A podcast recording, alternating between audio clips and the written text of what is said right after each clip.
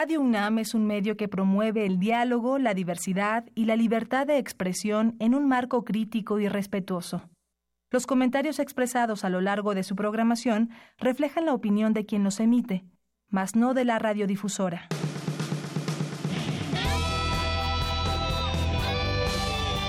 Prisma RU.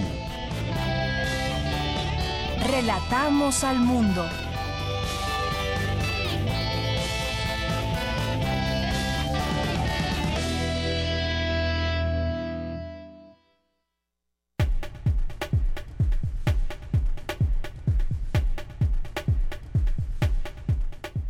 Hola, muy buenas tardes. Gracias por estar con nosotros, por hacernos compañía a través del 96.1 de FM, a través de la frecuencia de Radio UNAM. Este es el programa Prisma RU y queremos invitarlo a que nos sintonicen, nos sigan sintonizando de aquí a las 3 de la tarde o toda la tarde, todos los días, porque hay programación muy variada a través de esta frecuencia de Radio UNAM. Sean ustedes bienvenidos a este espacio. Mi nombre es Deyanira Morán y los invitamos a que se queden aquí porque tendremos información que puede resultarle interesante. Vamos a platicar de la llegada de los tres Reyes Magos el día de hoy y mañana muchos niños estarán disfrutando de sus juguetes o de los regalos, pero también qué regalar, por qué eh, regalar también juguetes mexicanos, por ejemplo, cuáles son los juguetes más pedidos. Ayer escuchábamos parte de una información que nos presentó nuestra compañera Cindy Pérez Ramírez. Ahora hay un corte muy tecnológico en los, los eh, las peticiones de los niños a los Reyes Magos, pero eso también conlleva algunos riesgos. Qué mejor también que promover en ellos la creatividad, la curiosidad y hay juguetes también para ello. Platicaremos más adelante de este de este tema. Eh, con, platicaremos con Miguel Ángel Martín González, que es presidente de la Asociación Mexicana de la Industria del Juguete. Si tienen preguntas, pues también háganoslas llegar al 5536-4339 o a través de nuestras redes sociales, que usted ya conoce, que son arroba PrismaRU en Twitter y PrismaRU en Facebook. También estaremos platicando... Eh, durante el programa sobre los, los inconvenientes que puede haber, no tendría que haberlos, pero muchas veces los hay, los inconvenientes de regalar mascotas en Día de Reyes, porque a veces puede resultar una moda, una moda para los niños, pero después que pasan algunas semanas podemos encontrar mascotas abandonadas. Platicaremos de este tema con Miguel Ángel de la Torre, vocero de la Unión de Profesionistas en Pro del Bienestar Animal. También estaremos platicando más adelante sobre, eh, bueno, tenemos hoy varias secciones, entre ellas diversa versión, en donde hoy vamos a hablar del de el empoderamiento de la mujer, también eh, vamos a platicar hoy, como todos los viernes, las recomendaciones eh, musicales con nuestra jefa de discoteca de Radio UNAM, Dulce Wet. También tendremos la cantera RU con nuestra compañera Virginia Sánchez, que en el caso, en el día de hoy, para el día de hoy, eh, entrevistó al estudiante Juan Francisco Rangel Yáñez. Y esto es parte de lo que tendremos hoy aquí en Prisma RU. También en la sección de Cultura, Tamara Quiroz entrevistará a Eduardo Cruz Vázquez, periodista experto en economía cultural. Tendremos aquí la información también de la presentación del libro es la reforma cultural presidente propuestas para el sexenio 2018-2024 y también tenemos información nacional, internacional aquí en este espacio. Quédese con nosotros. Y por ahí también tenemos una una recomendación de un rey mago que le haremos saber más adelante, que tiene que ver con pues las cartas que se envían a través de globos, esto que pues más allá de lo significativo que pueda ser para un niño, a dónde van a parar todas esas todos ese plástico que se genera en distintas partes y que, bueno, aquí en la ciudad o en otros lugares puede llegar incluso al mar, a los ríos y contaminarlos, pero ya, ya también tendremos este mensaje más adelante. Quédese con nosotros y arrancamos con nuestro resumen informativo. Relatamos al mundo. Relatamos al mundo. La una de la tarde con nueve minutos en este viernes 5 de enero, donde muchos seguramente ya disfrutaron de un buen pedazo de rosca. Nosotros nos quedamos con el antojo, pero bueno, a los que estén disfrutando la rosca durante el día, pues qué bueno y que que sea de lo mejor esta una tradición y después pues vendrán los pagos para el para el mes de ya hasta se me olvidó que para el 2 de febrero, ¿verdad? Muy bien, bueno, pues arrancamos, arrancamos con la información universitaria con equipos sofisticados de tecnología espectroscópica. Científicos del Instituto de Física de la UNAM participaron en el diagnóstico de la emblemática estatua ecuestre de Carlos IV, cuya superficie fue dañada hace cuatro años por formas inadecuadas de mantenimiento. En temas nacionales, un juez federal de control vinculó a proceso al exmandatario de Quintana Roo, Roberto Borge Angulo, a quien la PGR identifica como Roberto N. por su probable participación en calidad de coautor de operaciones con recursos de procedencia ilícita en la modalidad de ocultamiento de bienes producto de una actividad ilegal. Además, el exgobernador de Quintana Roo fue trasladado ya al Centro Federal de Readaptación Social número 16 en Ayala, Morelos. El análisis de una amnistía al crimen organizado propuesto por Andrés Manuel López Obrador no se puede simplificar y reducir al diálogo con alguno de los grandes capos de México, aseguró Alfonso Durazo, propuesto por el tabasqueño como eventual titular de la Secretaría de Seguridad Pública. A tres meses y medio del sismo, habitantes de Coyoacán y de Tlalpan, cuyos inmuebles resultaron dañados el 19 de septiembre, recibirán los dictámenes de sus viviendas apenas a tres meses y medio. Son 48 construcciones ubicadas en las colonias Girasoles 2, 3, Campeche, Campestre Churubusco, Country Club, Paseos de Tasqueña y Pueblo de Santa Úrsula en Coyoacán y de Prado Coapa, Segunda Sección y Nueva Oriental Coapa en Tlalpan. Este trámite facilitará la rehabilitación de las edificaciones afectadas de acuerdo a lo previsto en la ley para la reconstrucción, recuperación y transformación de la Ciudad de México que entró en vigor desde el 1 de diciembre. Ante los episodios de agresión de las últimas semanas, el jefe de gobierno capitalino Miguel Ángel Mancera convocó a todas las fuerzas políticas de la capital a firmar un pacto de civilidad durante el proceso electoral. Las delegaciones Álvaro Obregón y Venustiano Carranza repartirán juguetes con motivo del Día de Reyes. En economía, el peso mexicano retrocede hoy tras la publicación en Estados Unidos del dato de empleos creados en diciembre, que si bien fue menor al esperado, aún refleja un mercado laboral sólido que soporta la normalización del alza de tasas en ese país. La Secretaría de Seguridad del Estado de México informó esta, ayer por la noche de la detención de más de 80 personas probablemente relacionadas con delitos de robo contra negocios y tiendas departamentales del oriente del Valle de México. Las autoridades desplegaron operativos de disuasión y prevención del delito. La revisión se llevó a cabo en municipios de Zumpango, Ecatepec y Tecámac. En temas internacionales, las amenazas de Donald Trump dejaron de tener efecto, al menos por una vez, a pesar de advertir la editorial, a la editorial Henry Holt and Company de que la llevaría a juicio si publicaba el explosivo libro Fire and Fury, que destripa el primer año del magnate en la Casa Blanca. El editor decidió no solo mantener su compromiso, sino adelantar el texto para hoy, cuatro días antes de lo programado. Y además, bueno, hay filas en las librerías de Estados Unidos para adquirir este libro. En otra información, el yerno del presidente Donald Trump, Jared Kushner, buscó alcanzar un pacto sobre inmigración con el gobierno del presidente mexicano, Enrique Peña Nieto, que incluyera la construcción de un muro fronterizo, asegura el libro, este libro del que hablamos, El Fuego y la Furia.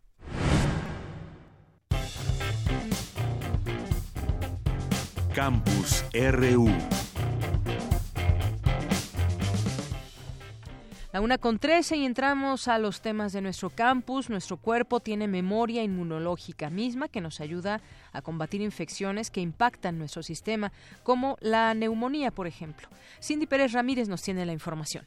Deyanira, muy buenas tardes a ti y al auditorio de Prisma RU. De acuerdo con el Instituto Nacional de Enfermedades Respiratorias, en esta época invernal aumentan en un 35% los padecimientos como escurrimiento y congestión nasal, estornudos, tos y lagrimeo. Sin embargo, nuestro cuerpo es capaz de desarrollar una memoria inmunológica para proteger al sistema de infecciones generadas por virus o bacterias. Este mecanismo se genera cuando un microbio entra en el cuerpo de las personas y se activan células específicas de protección las cuales se transforman en antígenos y en células de memoria. Jorge Contreras, del Laboratorio Nacional de Análisis y Síntesis Ecológica de la Escuela Nacional de Estudios Superiores, Unidad Morelia de la UNAM, explicó cómo funciona nuestra memoria inmunológica. La memoria inmunitaria se refiere a que si un organismo enfrenta un reto inmunitario, por ejemplo un parásito o un patógeno, en un segundo encuentro con el mismo enemigo será más fácil acabar con él que si nunca ha estado en contacto en su vida. Nosotros los vertebrados tenemos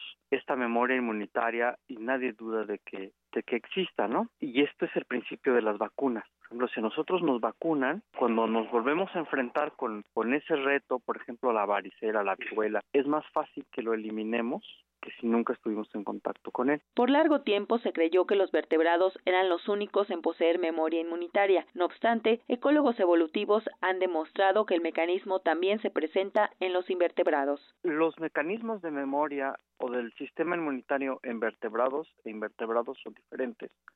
Los vertebrados tienen anticuerpos, linfocitos, células T, células B, y estas células no las tienen los invertebrados.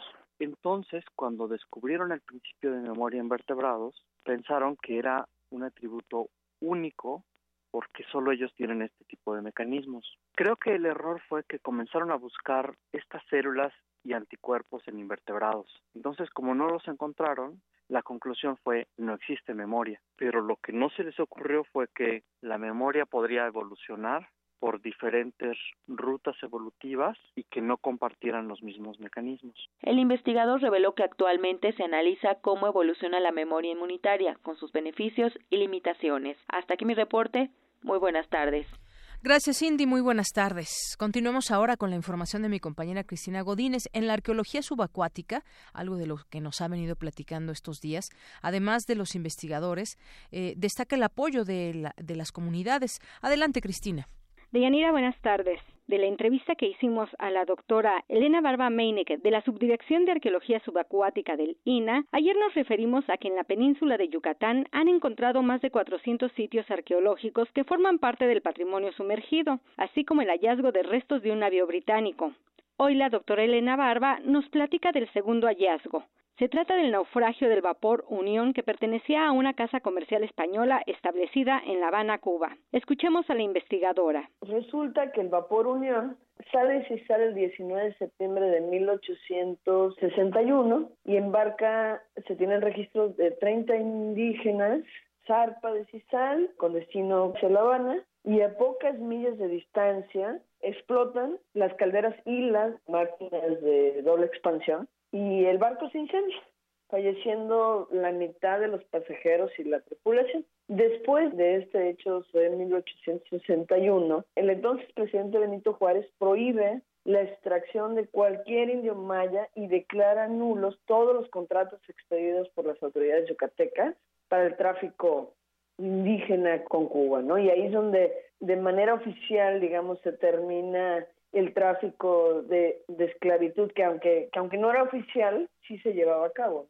La arqueóloga nos dice que este naufragio lo localizaron gracias al apoyo de un habitante de Cisal, de nombre Juan Diego Esquivel. Como él, otros casi 300 pescadores nos han venido apoyando desde el 2003 para encontrar una serie de naufragios como los que hemos encontrado incluso en Alacranes, que está 200 kilómetros al norte de Progreso, si hablamos de las cercanías, en donde encontramos dos vapores idénticos en cuanto a tecnología, que se llama HMS Fort y HMS Tweet, que ya habían sido reportados en los años, a finales de los años 60 por el Club de Exploradores y Deportes Acuáticos de México, pero que logramos como reidentificar y hacer un trabajo de archivo mucho más completo que el que se realizó en aquellos años, ¿no?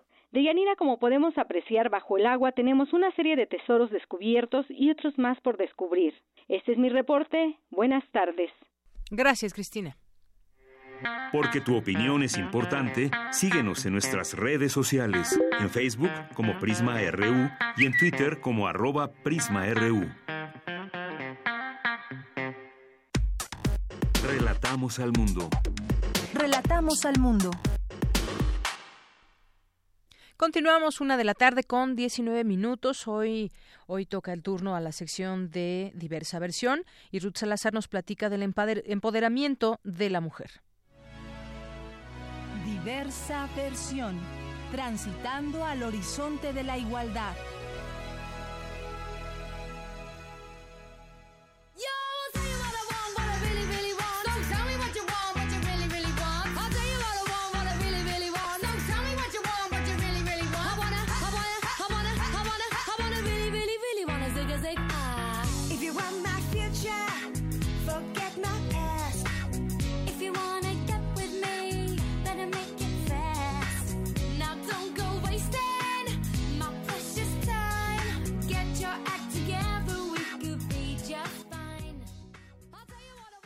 Auditorio de Yanira, ¿qué tal? Buenas tardes. Acabamos de escuchar parte del wannabe de las Spice Girls, convertido en un himno feminista por la ONU, para la campaña de concientización social por la igualdad de género que lanzó el año pasado. A nivel global, durante 2016, no solo no avanzamos en la búsqueda de la igualdad de género, nos estancamos. De acuerdo con el último informe del Foro Económico Mundial sobre la brecha de género, tras una década de progresos lentos pero constantes, este año, contrario a lo que pensaríamos, varios indicadores de paridad empeoraron. Esta caída se debe fundamentalmente al incremento de la desigualdad en la representación política y laboral. Es ahí donde la igualdad no se alcanzará hasta el año 2234 más de dos siglos, según la institución organizadora del Foro de Davos. Es por ello que el empoderamiento de las mujeres es fundamental. ¿Pero qué es? ¿En qué consiste? El término empoderamiento de las mujeres como estrategia para la igualdad fue impulsado en la Conferencia Mundial de las Mujeres de Naciones Unidas en Beijing en 1995 para referirse al aumento de la participación de las mujeres en los procesos de tomas de decisiones y acceso al poder. Alicia Girón, investigadora del Instituto de Investigaciones Económicas, indicó que el empoderamiento de las mujeres es un derecho humano. ¿En qué consiste? En que definitivamente las mujeres pues no solamente debemos de, lograr mejores salarios, una mejor equidad, sino que además también participar en la toma de decisiones tanto a nivel económico, político y social. Muy importante que todas las mujeres propongan cambios necesarios en nuestra sociedad y sobre todo en México, pues México va a poder ser un mejor país. La académica resaltó que la UNAM ha participado activamente en este proceso. Y además es sumamente importante que cada vez más mujeres ocupen puestos directivos. Yo creo que es el momento de que nuestra UNAM tenga más directoras nombradas por Junta de Gobierno y además también pues que en todos los programas debe de haber eh, de alguna manera la línea de género. Entonces, en cada facultad, en cada instituto de investigaciones es, muy importante y además, pues la UNAM tiene una riqueza impresionante eh, eh, y ya de una gran trayectoria. Desde la sociedad civil siempre surgen organizaciones que se preocupan por solucionar las problemáticas que apremien ante la omisión de las autoridades. Existen diversas organizaciones en México que se dedican a tratar de empoderar a las mujeres. Una de ellas es la Asociación Civil Parvada, fundada por Ana Gabriela Farías Calderón, oriunda de Monterrey, con una maestría en Derecho Constitucional y doctorado en Política Pública. El propósito de Parvada es crear una coalición de mujeres en condiciones de marginación que tengan la capacidad para exigir sus derechos. Así fue como nació, a partir de las clases que llevé en el doctorado, de como esta inquietud de que la política pública no estaba llegando de manera efectiva o eficiente a poblaciones marginadas y que los derechos sociales, a pesar de que son exigibles por diversas vías, no se concretan como en políticas efectivas que permitan que la población que vive en pobreza o en condiciones de marginalidad puedan gozar de esto. ¿Por qué apoyar a las mujeres como una herramienta de cambio? Si las mujeres son las que son más activas en las comunidades, entonces el enfoque tendría que empezar por ahí. Cualquier política social, cualquier programa social que no tome en cuenta las necesidades particulares de las mujeres, me parece que está destinado a fallar, porque las mujeres tienden a ser las más participativas en las comunidades y si se olvida esta población, los niños, por ejemplo, no van a tener las herramientas que necesitan. ¿Cuáles son las actividades que realiza Parvada para empoderar a las mujeres? Buscamos que las mujeres tengamos las herramientas para incidir en todos los factores que nos hacen vulnerables a la violencia, ¿no? Violencia de todo tipo y también en los factores que impiden que gocemos de nuestros derechos. Y trabajamos en particular eh, con mujeres que viven en condiciones de pobreza. Actualmente operamos dos programas, uno que se llama Escuela para Mujeres y otro que se llama Abogada de Bolsillo. Cuestiones de género, de empleo y de finanzas. Y en la parte pública tocamos temas de derechos y cómo exigirlos, ¿no? Porque muchas veces las organizaciones sociales van a comunidades a hablar sobre los derechos que tienen, pero pues cómo le dices a alguien que vive en una casa de cartón que tiene derecho a una vivienda digna, si no le dices cómo hacer exigible ese derecho. Parvada se ha encontrado con diversas problemáticas que enfrentan las mujeres en comunidades rurales, las cuales tratan de solventar educándolas desde los aspectos más básicos empezamos con una parte muy básica que era como de alfabetización, porque detectamos que en la comunidad en la que estábamos trabajando había mujeres que no salían de su casa porque les daba miedo tomar el camión, por ejemplo, porque pensaban que se iban a perder. Entonces dijimos, bueno, queremos que las mujeres empiecen como a activarse en su comunidad, pues de entrada tienen que saber moverse por la ciudad en la parte personal es en relación a autocuidado, educación, relaciones interpersonales, por ejemplo, con la familia, de cómo intentar cerrar estas brechas que existen en las familias en cuanto al género, ¿no? Como los papeles en el hogar. En la recomendación de esta semana, si después de escuchar el trabajo de Ana Farías y Parvada te surgieron ganas de colaborar, puedes visitar su página de Facebook. Encuéntrala como Parvada. Ahí puedes conocer con más detalle su labor y cómo ayudar. Esto es todo por hoy. Dudas, comentarios y sugerencias en arroba Ruth Salazar o. Jorge, vamos nuevamente contigo. Buenas tardes.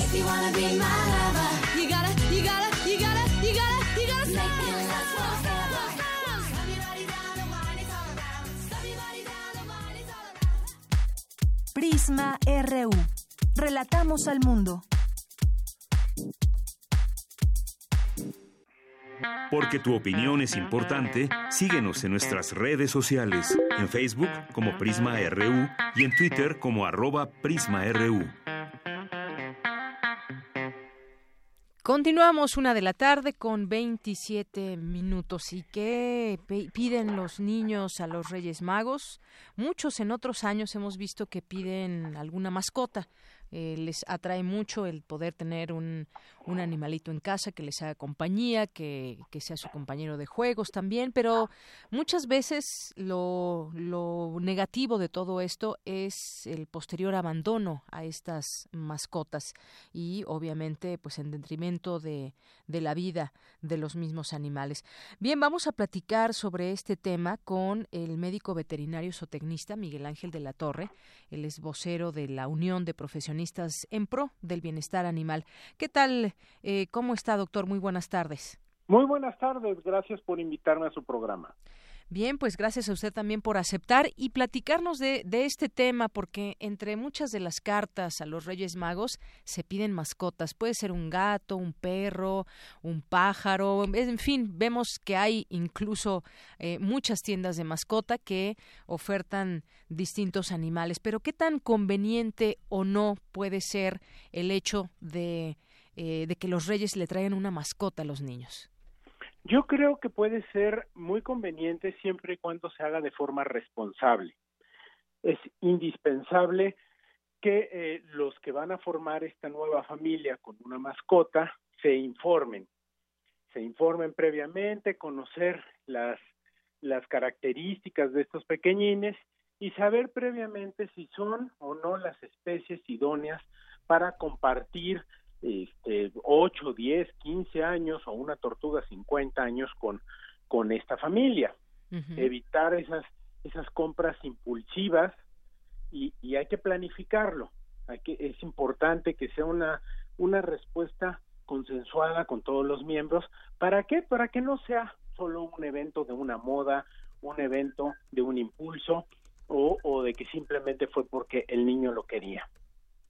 Así es. Y bueno, aquí también eh, em, me pasan una información que tiene que ver con cómo, cómo llamamos, es correcto decir mascotas o animales de compañía, cómo debemos también entender, porque justamente en animales de compañía, pues es justamente el nombre que, que lleva y la acción de poder tener un animal en casa que nos sirva de compañía y esa compañía conlleva también responsabilidades por parte de los dueños.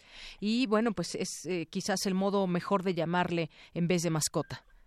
Definitivamente, animal de compañía sería un término mucho, mucho mejor. Sin embargo, pues habitualmente o coloquialmente eh, lo comprendemos más fácilmente como mascota.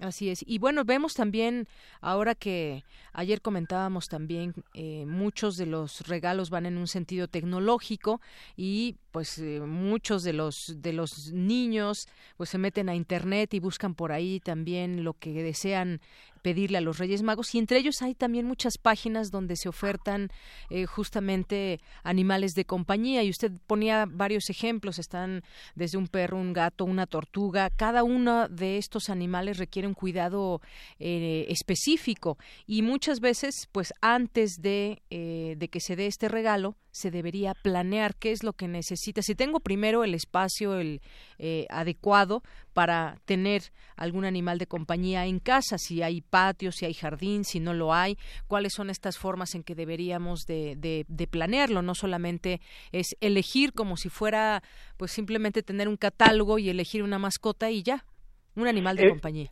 Efectivamente, los catálogos son una pésima opción porque los catálogos no te permiten en realidad convivir con, con la especie que, que, quieres, que quieres tener en casa.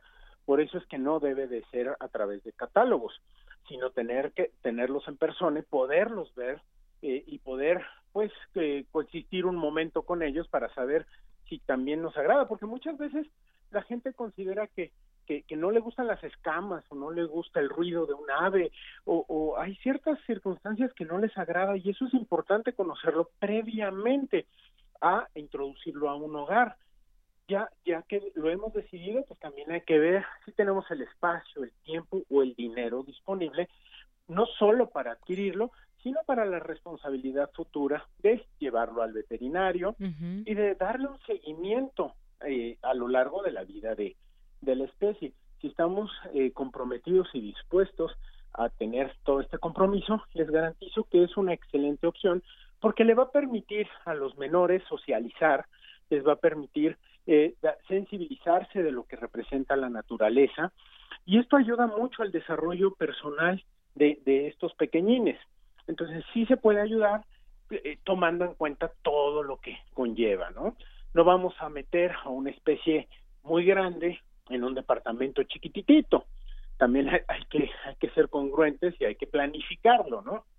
hay que buscar la especie adecuada para la persona adecuada. Ahora, si, si nuestro pequeño en casa pues tiene dos años y no puede hacerse ni, ni responsable de él mismo, pues mucho menos va a poder hacerse responsable de un animalito. Entonces hay que considerar el tiempo oportuno, la especie, la especie adecuada y ser responsables de dónde los adquirimos.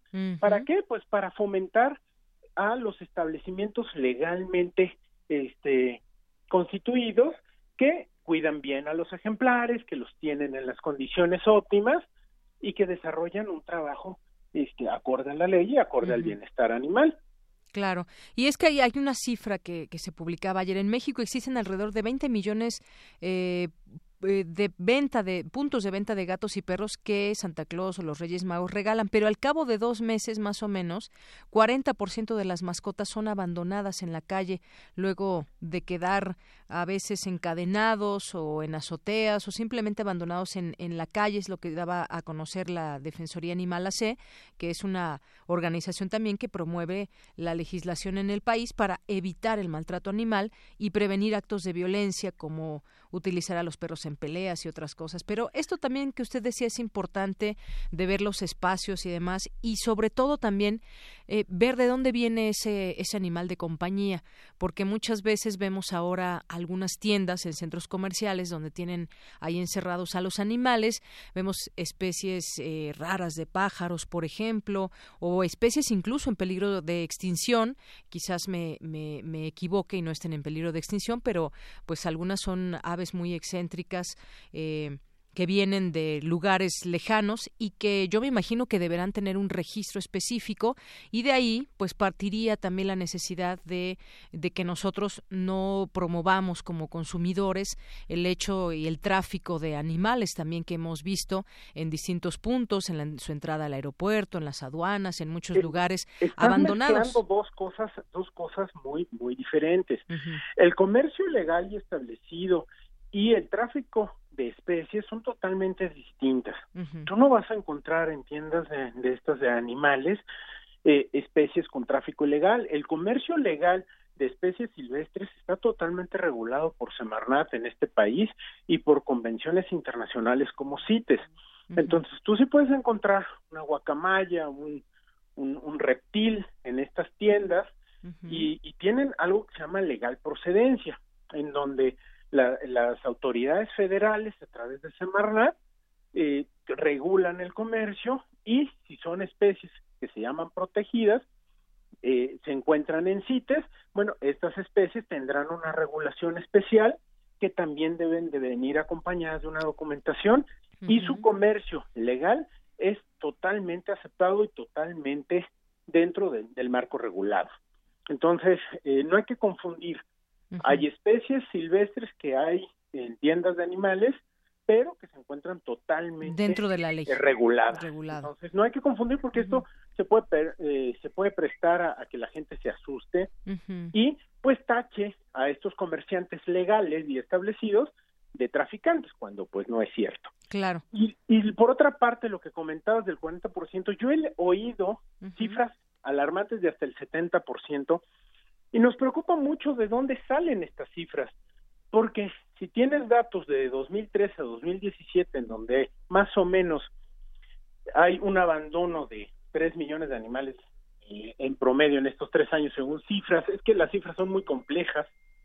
Entonces estás hablando de unos 750 mil animales al año. Entonces, si, si estas cifras que te están hablando del 40, un 70% de abandono fueran ciertas, pues podrías llegar a, millones de perros que estarían en las calles. Y esto tampoco es, es del todo cierto. Entonces, creo que nosotros tenemos una responsabilidad en las cifras y estas cifras no son tan, tan, tan elevadas. Lo que tenemos que hacer es dejar de, de considerar que si la cifra es 40, el 50, el 60% o el 30. Lo importante es educar, educar a la gente para que haga compras o, o integre a sus animalitos de forma responsable. No sabemos si adoptan o compran. Eso es una decisión de cada familiar. Lo importante es que lo tengan en las condiciones de vida adecuadas. ¿Para qué? Para que estas especies se desarrollen dentro de un marco familiar. Entonces, hay que, hay que ser congruentes con, con, las cifras. Las cifras no están eh, del todo claras, pero no pueden ser tan elevadas, porque si no, de verdad tendríamos perros en todos lados, saliendo de las coladeras, y esa no es una realidad que hoy tiene México. Así es. Y como usted bien dice, también en estas eh, tiendas, evidentemente, pues requieren de permisos, deben de estar bien reguladas y demás. Ha habido de pronto también eh, eh, señalamientos en torno a que pues no se compren fuera de establecimientos formales, que hay de pronto quien se pone a vender animales en la vía pública, por ejemplo, si nos vamos a algunas partes de, de Xochimilco, donde venden, por ejemplo, estos periquitos y demás, no sé si esto esté dentro o fuera de la ley, pero bueno, me, me refería también a esta, a esta situación que de pronto, pues eh, si vamos a un establecimiento, pues podemos contar con ese certificado, si lo hacemos de otra manera, o incluso en páginas que se ofertan ahí muchas, muchas eh, animales, eh, debemos estar también conscientes de pedir esos certificados y que todo esté dentro de la ley, porque de otra manera podríamos equivocarnos y estar promoviendo pues ese tráfico de, de animales. Así, que yo creo que, todos tenemos que fomentar un comercio legal establecido, apoyar a los criaderos, a los que realmente existen, a los que cuidan a esos bancos genéticos, a los que dedican su vida hasta por generaciones en tener animales excelentes. Yo creo que hay que, hay que generar más conciencia con, con esa gente, porque ellos son los que cuidan realmente a, los animalitos y son los que debemos de, de apoyar. Y, y pues tratar de hacer a un lado a, al banquetero, ¿no? Al banquetero, al, al, al, que vende en una cajuela, este, esos son los que debemos de, de dejar a un lado, sin, sin olvidar que este, Semarnat da algunos aprovechamientos que se llaman de subsistencia, que son para los pajareros que crían o comercializan de forma legal también algunas aves.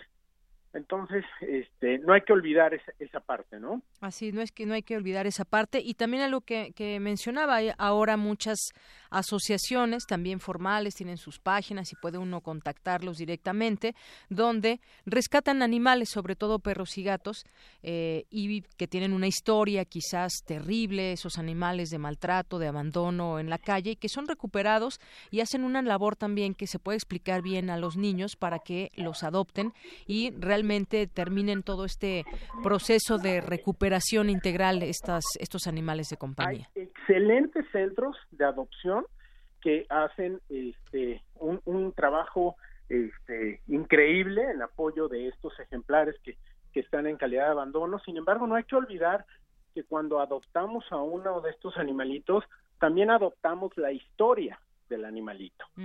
Entonces, algunos de ellos han tenido una vida muy traumática muy triste, muy dolorosa, que hace que sean muy reactivos. Y entonces, pues hay que, hay que preocuparnos, hay que cuidarnos para que también elijamos un, un, un animalito que no vaya a generarle un peligro o un riesgo para nuestros pequeñines, para nuestros hijos. Eso también es muy importante tomarlo en cuenta este, a la hora de elegir uno de estos animalitos adoptados. Y, y si vamos a adoptar, pues también no olvidar que, que también representa un gran compromiso y que hay que tener paciencia y hay que entrarle y subirse al ruedo y cambiarle mucho en beneficio de todos estos animales. Así es. Bien, pues ahí están las recomendaciones, cosas que debemos de saber, de conocer antes de adquirir, adoptar, comprar algún animal de compañía y sobre todo ahora enmarcarlo en esta petición que hacen muchos niños para este Día de Reyes. No solamente es, es eh, obtener, eh, comprar a un, a un animalito, sino también pues ser parte de esa responsabilidad. Es un ser vivo que requiere pues también atención y que debemos de conocer dependiendo el animal que sea lo que se requiere y de esta manera comprometernos. Pues muchas gracias por haber platicado con nosotros, eh, doctor. Pues muchas gracias a ustedes y recordarles que no importa si compran o adoptan, lo que hagan es cuidarlos y ser un propietario o un poseedor responsable. Así es. Pues muchas gracias y buenas tardes. Que tenga bonita tarde, hasta luego. Igualmente, hasta luego. Fue el médico veterinario zootecnista Miguel Ángel de la Torre, vocero de la Unión de Profesionistas en Pro del Bienestar Animal.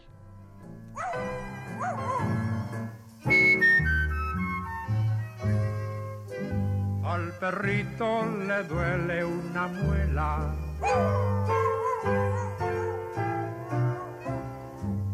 Le dolió por morder la cazuela Ya ves, por ser guerrista, te la tienen que sacar. Porque tu opinión es importante, síguenos en nuestras redes sociales, en Facebook como Prisma RU y en Twitter como arroba PrismaRU. Queremos escuchar tu voz. Nuestro teléfono en cabina es 55 36 43 39. Prisma RU. Relatamos al mundo. Bien, continuamos. Muchas gracias por estar aquí con nosotros en Prisma RU. Algunos temas a destacar en materia nacional. Ayer dábamos seguimiento a esta nota de la llegada de un exgobernador señalado como otros también del PRI, por ahí alguno del PAN en torno al quebranto en sus arcas cuando fueron gobernadores, en cuanto al presupuesto, de desvío de recursos y demás. Bueno, pues la Procuraduría General de la República, la PGR, acusó al exgobernador de Quintana Roo, Roberto Borge, que cometió de haber cometido irregularidades que causaron un daño total por 900 millones 99 mil 418 pesos al estatal. Según las estimaciones de la PGR, el daño es equivalente al presupuesto anual de 2017 que se asignó a la Secretaría de la Defensa Nacional para el pago de la nómina de sus 273 mil elementos. Sí, porque muchas veces nos dan estas cifras que pues nos parecen estrepitosas, grandes cifras, pero no no no sabemos medirlo. Podemos decir 900 millones, pues sí, me, me, me parece que es mucho dinero, pero ¿para qué alcanza 900 millones hablando de presupuesto? Bueno, pues algo así para mantener la nómina de un año de miles de personas, en este caso 273 mil elementos eh, durante un año. ¿Se imaginan? Y simplemente pues se lo embolsan, lo desvían y se lo llevan a cuentas privadas, a prestanombres, eh, adquieren terrenos, adquieren bienes inmuebles. Eso es parte de lo que hizo Roberto Borge. Pero ¿qué cree? No son delitos graves. Hasta el momento dentro de la ley, pues bueno, así es, no es un delito grave y pues su situación, su situación todavía está en suspenso, ya su, eh, su equipo de abogados pues estará defendiéndolo para tratar de que abandone la cárcel en algún momento. Durante la audiencia inicial, que hubo ante el juez de control del Centro de Justicia Penal Federal en el Estado de México, con sede en Ciudad Nezahualcóyotl, la PGR imputó al exmandatario haber cometido operaciones con recursos de procedencia ilícita, en su modalidad de ocultamiento de bienes cuyo origen es ilegal. En la diligencia a la que Roberto Borge como o Roberto N, como lo identifica la PGR, eh, compareció luego de su extradición desde Panamá, solicitó la reserva de sus datos personales, se mostró serio, con un semblante pálido, delgado, se le ve, pues bueno, bajó 20 kilos nada más durante este tiempo que ha estado allá en Panamá derivado de un daño renal, también eh, tiene este daño Roberto Borge, y bueno, pues indicó la PGR que, apoyado por personas de su confianza, como familiares, amigos, ex servidores públicos, ocultó o pretendió esconder bienes adquiridos de manera ilícita. Los, eh, los fiscales adscritos, adscritos a la Subprocuraduría Especializada en Investigación de Delincuencia Organizada afirmaron que Roberto Borge supuestamente enajenó a precios inferiores 22 previos que formaban parte de la Reserva Natural del estado de Quintana Roo. Imagínense, no, eran cualquier, no, no eran cualquier terreno cualquier predio, sino se enmarcan dentro de la reserva natural, los vendió a precios de ganga a sus familiares y allegados y después, bueno, pues evidentemente los precios en estas zonas, bueno, en primer lugar no se deben de vender cuando son reservas naturales, pero así lo hizo. Cambiaba, distorsionaba la ley con tal de pues de, de seguir haciendo este tipo de, de cosas. Bueno, eh, eso es lo que está pasando con Roberto Borge y además también estos predios equivalen a un valor total de 8 la extensión total de los 22 previos es de 8.561.959 metros cuadrados. Imagínense de qué tamaño son estas extensiones de terrenos. Dos veces la superficie de Isla Mujeres y diez veces la del terreno que comprende Xcaret, que son pues terrenos donde viven miles de personas, pero pues él simplemente se lo se los adjudicó a sus familiares. Bueno, pues no no no parecerían ser delitos delitos menores y su proceso seguirá mientras tanto ahí él está en una cárcel de Morelos. En otro tema, se dispara precio del huevo ahora por gasolinazo. El huevo se encareció desde las fiestas de diciembre entre 3 y 4 pesos por kilo en las tiendas de abarrotes y misceláneas al venderse ahora actualmente entre 30 y 35 pesos, es lo que dijo el presidente de la Alianza Nacional de Pequeños Comerciantes, la AMPEC, eh, Cuauhtémoc Rivera, la cual cuenta con 60.000 agremiados en todo el país. El huevo se encareció desde las fiestas de diciembre y ahora va en este, en este precio, contrasta con lo que se vendía a principios de diciembre y vemos que continúa esta escalada de aumento de, precios, ahora el huevo. Y bueno, pues eh, también eh, habíamos estado platicando sobre el tema de los ataques que han sufrido en mítines los eh, integrantes de Morena, específicamente cuando va la precandidata Claudia Sheinbaum y pues recordemos un poco también cómo ha tenido algunos señalamientos en este sentido el ex delegado de Coyoacán, Toledo, el ex jefe delegacional Mauricio Toledo, quien ahora pues es señalado por las agresiones en dos mítines de la precandidata de Morena, de las cuales se ha desmarcado él. Dice que al contrario ha acusado a Morena de hacer un montaje para desviar la atención. Él se lava las manos, dice que no, pero hay que recordar también que en algún momento él fue acusado de corrupción. ¿Se acuerdan con todo este escándalo de las gasolineras y que había extorsionado a un empresario ligado a este ramo? Y bueno, uno de sus eh, colaboradores más cercanos, su secretario particular, fue señalado. Bueno, es parte de lo que ahora también se recuerda. No es una persona que de pronto eh, surgiera, sino que ya también tiene ahí un historial y dice Miguel Ángel Mancera, desde ayer lo viene mencionando, que pues simplemente no va a ser tapadera de nadie y que se van a seguir las investigaciones eh, conducentes para pues evitar eso eso apenas está empezando están como precandidatos imagínense si esto sube de tono pues sería terrible tener que vivir campañas eh, con el eh, con características de la violencia. Bueno, pues ahí también las investigaciones por parte de las autoridades continuarán. Relatamos al mundo. Relatamos al mundo. Queremos escuchar tu voz. Nuestro teléfono en cabina es 55 36 43 39. Porque tu opinión es importante, síguenos en nuestras redes sociales, en Facebook como Prisma RU y en Twitter como arroba PrismaRU. Queremos escuchar tu voz. Nuestro teléfono en cabina es 55 36 43 39.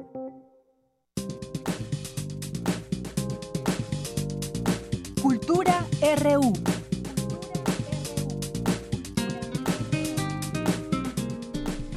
Una de la tarde con 50 minutos y entramos a la sección de cultura. Ya está aquí Tamara Quiroz, que nos tiene hoy un tema muy interesante que tiene que ver con un libro y aquí está su autor. Así es, Dayanira, muy buenas tardes. Te saludo con mucho gusto también al auditorio que nos acompaña a través de la frecuencia de Radio UNAM. Esta tarde en cabina nos acompaña Eduardo Cruz Vázquez. Él es periodista, experto en economía cultural y coordinador del libro Es la Reforma Cultural Presidente, propuestas para el sexenio 2018-2020. 24. Eduardo Cruz, bienvenido. Muchas gracias, buenas tardes a todos y felices fiestas de Día de Reyes. Ya se acaba el Guadalupe Reyes, ni modo.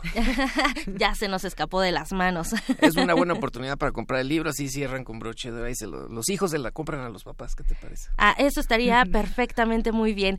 Eh, Eduardo, bajo el sello independiente Editarte Publicaciones, el mes pasado presentaron este libro que aborda un tema muy importante y sobre todo de gran relevancia frente al proceso de sucesión electoral de este 2018. Cuéntanos, por favor muchas gracias por la invitación y de veras qué gusto estar aquí en Radio Te decía hace un momento antes de entrar a esta cabina que aquí me hicieron mi primera entrevista hace ya larguísimos años, desde 1981-82 con Patricia Vega en un programa que tenía aquí. Así es que claro, he venido otras ocasiones, pero me da mucho gusto siempre estar aquí en, en Radio UNAM. Y bueno, para, para que nuestros amigos que nos escuchan lo entiendan y, y seamos mm, de la forma más práctica posible, este es un libro de coyuntura, es un trabajo colectivo, somos 39 eh, autores, sí, 37 textos y vamos eh, bajo una idea general que es la reforma cultural. Por eso el título del libro, ¿no? Que eh, es la reforma cultural, presidente, con signos de admiración, sí, y la intención es, digamos, encapsular, conectar todas las necesidades de lo que conocemos como el sector cultural o las demandas más importantes que una comunidad cultural como la de México tiene en relación a todo lo que pasa y hace posible la vida cultural del país. Y este, eh, este gran concepto de la reforma cultural tiene que ver justamente con todo lo que hay que cambiar a partir de lo que tenemos y ajustar casi con la misma mirada, digamos, de entendimiento de lo que han sido otras reformas en el país desde hace ya muchos años, no estrictamente en el gobierno de Peña Nieto, sí, y que nuestro sector, como una parte importante de la producción económica, social, simbólica del país, también necesita hacer muchos ajustes. Somos un sector, digamos, muy retrasado en, en, muchos eh, eh, eh, campos, ¿no? Y, y quiero dejar en claro que esta reforma cultural a la que apelamos todos los que participamos en esta obra de Editarte, por cierto que Editarte la dirigen Francisco Moreno y Moreta Foya, ¿verdad? Eh, eh, tiene pues eh, que ver justamente con la idea de, de facilitar una, transición, una posibilidad de entender que el, el, medio cultural o el sector cultura sí tiene tres grandes participantes, ¿no? Dicho de manera muy coloquial, que es todos los que hacen la política pública, o sea, las dependencias de gobierno, institutos, etcétera, pero a nivel nacional, ¿eh? no solo a nivel de, de, la federación. Todos los que hacen la vida cultural desde la sociedad civil, es decir, que tienen fundaciones, asociaciones, etcétera, sí, y todos los que la hacen desde el sector privado. O sea, hay muchísima gente que trabaja por su cuenta, hay muchísima gente que tiene sus negocios, sí, este, acabo de descubrir hace poco aquí caminando por la, por la Roma, cerca de la Casa Galván que coordino de la Universidad Autónoma Metropolitana, que acaban de abrir una nueva librería que se llama En, un lugar de la Mancha. Sí, entonces e, esa es una empresa cultural y el sector lo forman también todos los que invierten y hacen sus negocios con bienes y servicios culturales. Eduardo, eh, bueno, este es un libro que abre el debate y, economía y cultura son dos conceptos que, que, van de la mano, o sea, no podemos evitarlo, ¿no? Cuéntanos en torno, bueno, con estas, estas premisas, cómo articular una política económica para la cultura. Justamente, eh, este, pues la, la mirada que tiene este libro y que es sin duda una aportación, yo en mi introducción hago un repaso para contestar a tu pregunta, Tamara, sí, de por lo menos desde que yo me acuerdo, que es decir, yo comencé a, entender estos procesos de cambio de gobierno, de sucesión presidencial, de una administración a otra, ¿verdad? Eh, eh, cuando estaba yo eh, saliendo de la, entrando, perdón, a la universidad con la sucesión de López Portillo a de la Madrid. Entonces, en mi introducción hago todo un recorrido para mostrar cómo, ahora sí casi a vista, abuelo de pájaro, las sucesiones presidenciales plantean diferentes escenarios y esta es la primera vez desde mi análisis en que la visión del sector desde la economía es mucho más patente, clara y, palpable y el libro aporta las claves justamente para eso, ¿no? Entonces, este binomio economía y cultura siempre ha estado presente en la relación de la cultura, ¿sí? Desde siempre, vamos, para dejarlo ahí. Y este libro, por primera vez, en un proceso de presidencial, da, ahora sí, como utilizando la frasecita común, le damos piso a la discusión. Es decir, se les entrega a todos los aspirantes a puestos de elección popular, aunque obviamente en un país con el régimen que tenemos, la referencia es directa al, que será o será la que será el, la presidenta de la República. Sí, este, en realidad sí estamos ante un cambio de paradigma que hace eh, cinco años, seis años que empezó las campañas eh, que ganó en su momento Peña Nieto es otro escenario. Y ese creo yo es un aporte muy importante que además eh, lo vamos a complementar con un ciclo que se llama Ventiladero Cultural de la Sucesión Presidencial, que va a ser todos los miércoles de febrero y de marzo hasta el 21 de marzo, que sí se trabaja. Sí, este, en la Casa Galván de la UAM van a estar prácticamente todos los autores de este libro polemizando y dialogando sobre muy diversos temas de cara a, las elecciones. ¿La entrada es libre? Ahí, ahí no hay mayor problema, la gente llega a Zacatecas 94 y además esperemos que se ponga muy animado porque lo digo en el mejor sentido, a veces echamos a perder conceptos, pero la verdad es que hacer grilla es bonito. O sea, cuando se hace bien es interesante, ¿no? Y estos foros son justamente para alentar la grilla, es decir, para movernos realmente como sector y, llevar ideas y propuestas. Un tema neurálgico, ¿no? Eh, realmente, en donde no, no solamente corresponde a, a, las instituciones, a las autoridades, también el público eh, participar, no solamente quedarnos como espectadores, o sea, ¿qué estamos haciendo también eh, del lado de, público? Pues sí, porque estamos hablando de, de un sector que, que, existe en la economía, estamos hablando de un sector que tiene muchos ah, actores, digamos, sí, pero es un sector muy disgregado, es muy repartido, ¿no? Eso ha sido una queja constante, ¿no? Es un sector que está muy separado. Esperemos que esto sea una buena coyuntura para, para reunirnos. Y un libro que no solo está dirigido, ¿no? Eh, como juegas eh, con, con, este título al presidente, al ejecutivo, sino que es una, una herramienta también para, para que todo aquel que esté interesado en, en este tema, en el quehacer cultural, en la gestoría también, a los artistas, al público en general. Eh, bueno, el libro tiene de hecho, además de los de los textos, está, por ejemplo, García Canclín, está Eduardo Matos, está Alberto Ruiz Sánchez. Varios nombres universitarios. Así es, el Nibón, Horacio Franco, en fin. Alberto Ruiz Sánchez. Alberto, además de esto, ¿verdad? El libro tiene al final un remedio muy sencillo que es un cuadro que resume las principales propuestas del libro.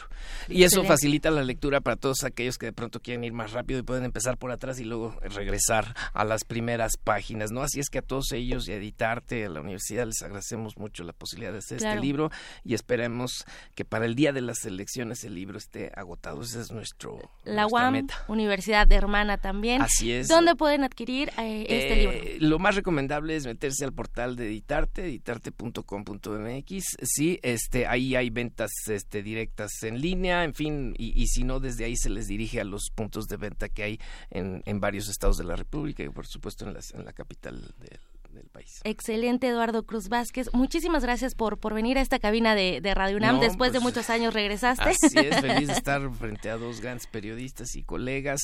Y bueno, pues de veras, yo creo que una forma de que los reyes magos, este, los niños también lo encarnen, es no solo que ellos reciben sus, sus regalos mañana, sino que de pronto pueden hacer una travesura y decirle a sus padres, mira, te trajeron un libro que se llama Es la Reforma Cultural, presidente propuestas para el sexenio 2018-2024. Muchísimas gracias, Eduardo Cruz Vázquez, de Yanira Auditorio. Por hoy me despido. Les deseo un excelente fin de semana.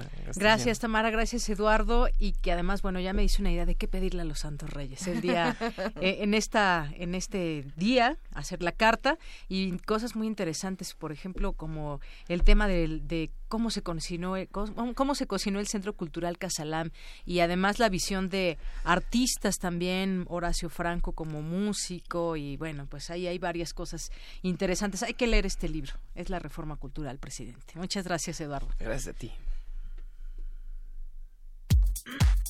Prisma RU relatamos al mundo.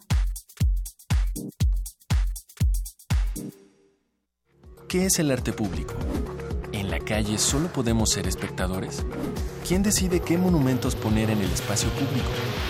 El Museo Universitario del Chopo te invita a la exposición colectiva Monumentos, Antimonumentos y Nueva Escultura Pública. En colaboración con el Museo de Arte de Zapopan y bajo la curaduría de Pablo León de la Barra, 22 artistas de distintas nacionalidades cuestionan las nociones de monumento, memorial y escultura pública la relación del arte público con el espacio urbano, el poder y la ciudadanía.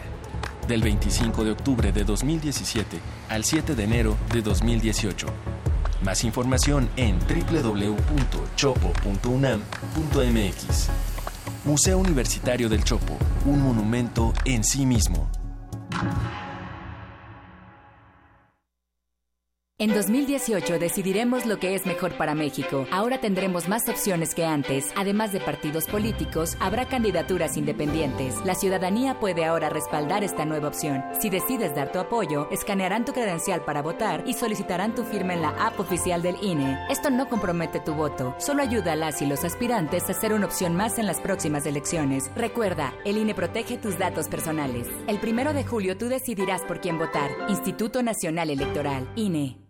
El Tribunal Electoral de la Ciudad de México trabaja antes, durante y después de una elección, porque además de defender tu voto, te atiende si no se respetan tus derechos político-electorales. Imparte justicia cuando existen inconformidades en elecciones internas de partidos políticos, comités ciudadanos y consejos de los pueblos. Además resuelve controversias en elecciones de autoridades en la Ciudad de México y en consultas ciudadanas. Tribunal Electoral de la Ciudad de México de principio a fin, justicia en tu elección. Puedes encender la cámara, grabarte diciendo lo primero que se te ocurra y subirlo a internet. O puedes hacerlo bien.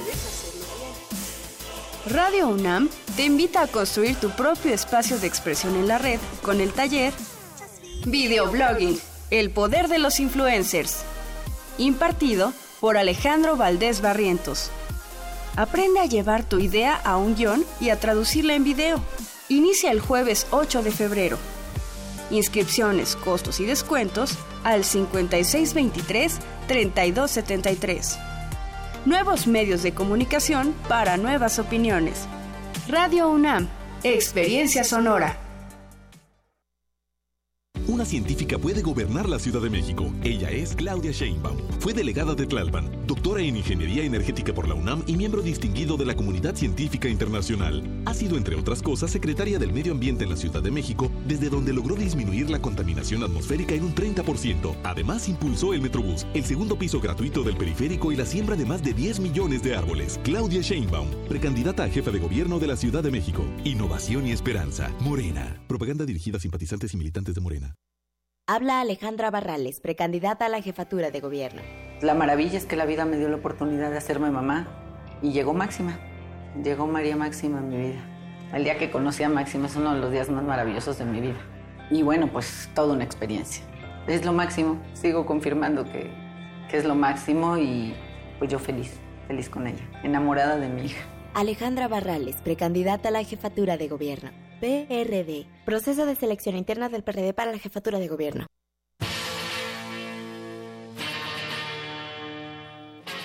Después de 50 años, cuando despertamos, el rock seguía ahí. Como los dinosaurios que nunca existieron, dejó huellas de su paso por el mundo. El rock fue la música de la juventud de los años 60 y 70. Hoy la desenterramos para volver a vivirla para emocionarnos con ella. Cuando el rock dominaba el mundo. Todos los viernes a las 18.45 horas, por el 96.1 de FM. Radio UNAM, Experiencia Sonora.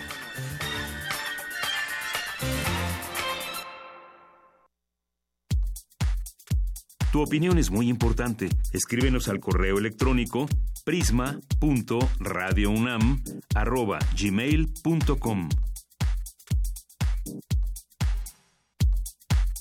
Prisma RU. Relatamos al mundo.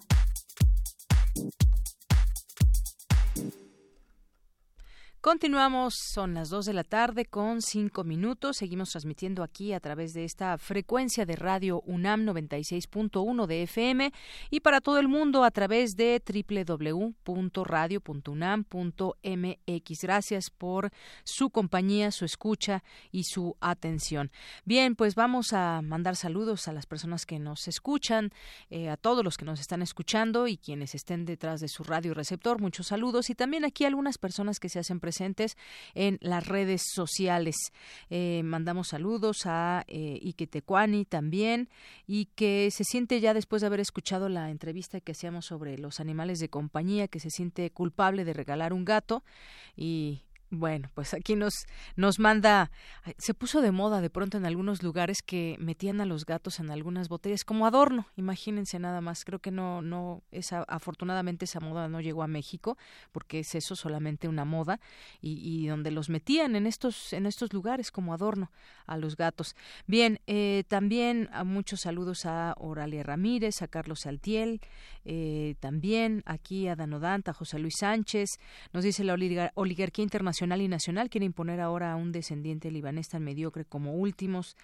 Eh, también por aquí a Galán de Barrio, muchas gracias que nos escriben. El último día de vacaciones, el lunes a clases. Pues sí, se les acaban las vacaciones a los niños.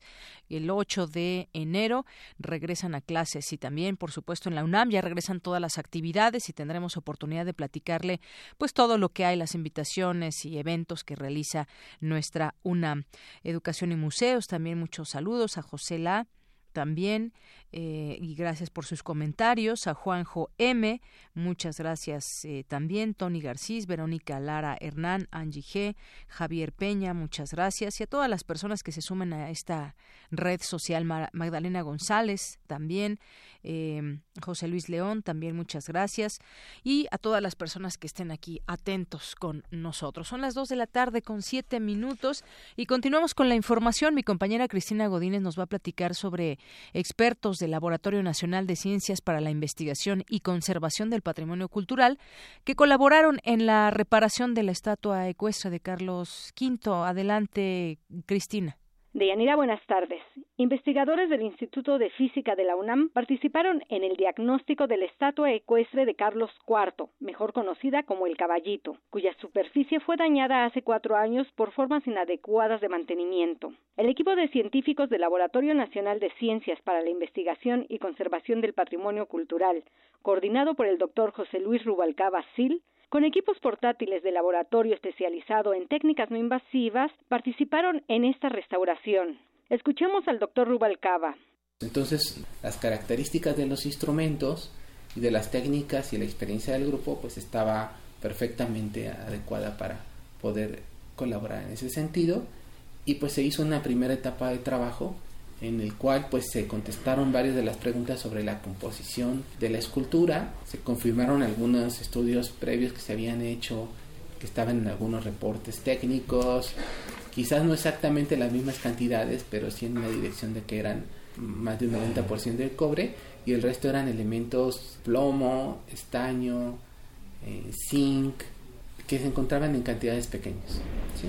Eso fue una de las cosas notables respecto a los resultados que se obtuvieron, porque no, pues no corresponde a una aleación típica de un bronce o de otras cosas que se esperaban debido a las informaciones históricas.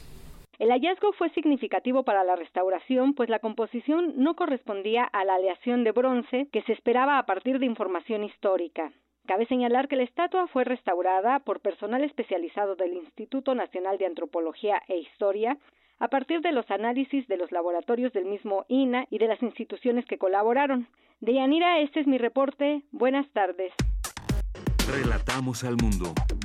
Relatamos al mundo.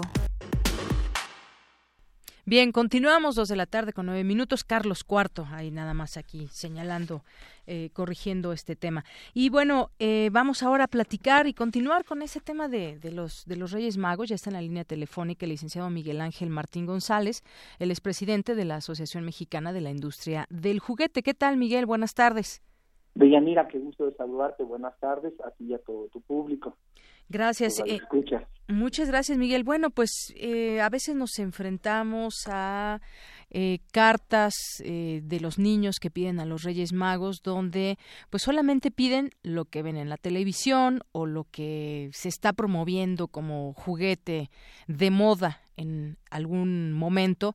Ahora decíamos, muchos tendrán este perfil tecnológico, pero hay muchas otras cosas que se anuncian en televisión, pero no es solamente, no solamente existen esos juguetes, hay una oferta enorme y que quizás nos tomaría un poco más de tiempo, le tomaría un poco más de tiempo a los Reyes Magos. Eh, buscar el juguete ideal para, para los niños, eh, dependiendo su edad, sus intereses, sus curiosidades y demás. Y hablemos de esto, Miguel, si te parece bien, cómo, qué, qué podemos decir desde la Asociación Mexicana de la Industria del Juguete.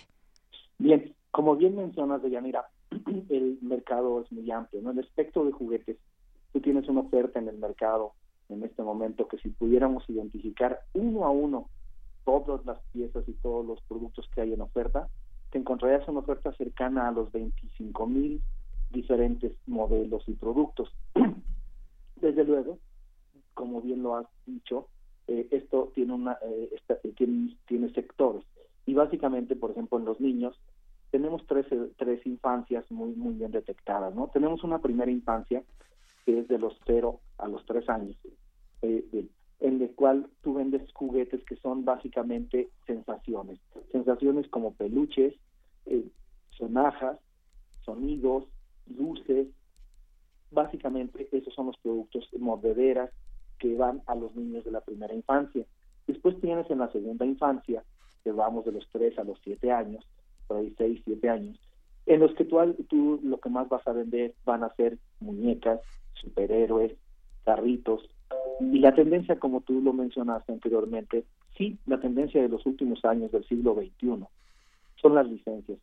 Las licencias, eh, los niños de alguna manera buscan siempre, ya sea lo que se anuncia en televisión o bien la imitación del juguete que trae el niño que está frente a ellos, o el amigo, o el primo, y básicamente ese, ese efecto de imitación se, se repite y esa es la forma en que hoy se está vendiendo mucho de los productos.